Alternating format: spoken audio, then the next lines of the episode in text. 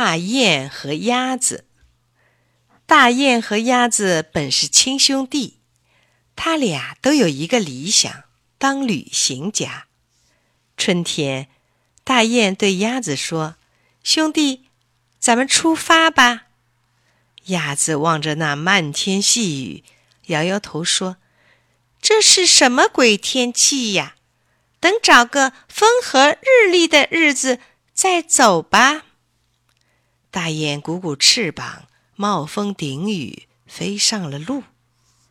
夏天，大雁对鸭子说：“兄弟，咱们启程吧。”鸭子指着那天上的太阳，摇摇头说：“嘿，天太热了，我怕流汗。等凉爽些再走也不迟啊。”大雁鼓鼓翅膀，顶着烈日。飞上了蓝天。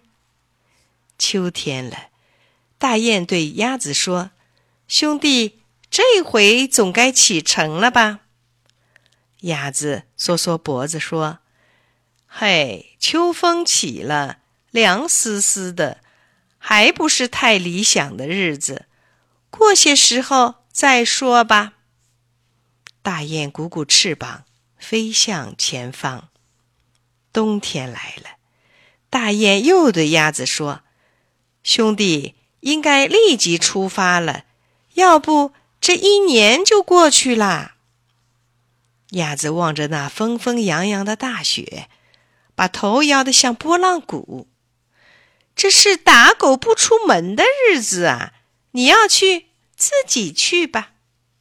说完，颤动着两条短腿，躲到避风的墙根下面去了。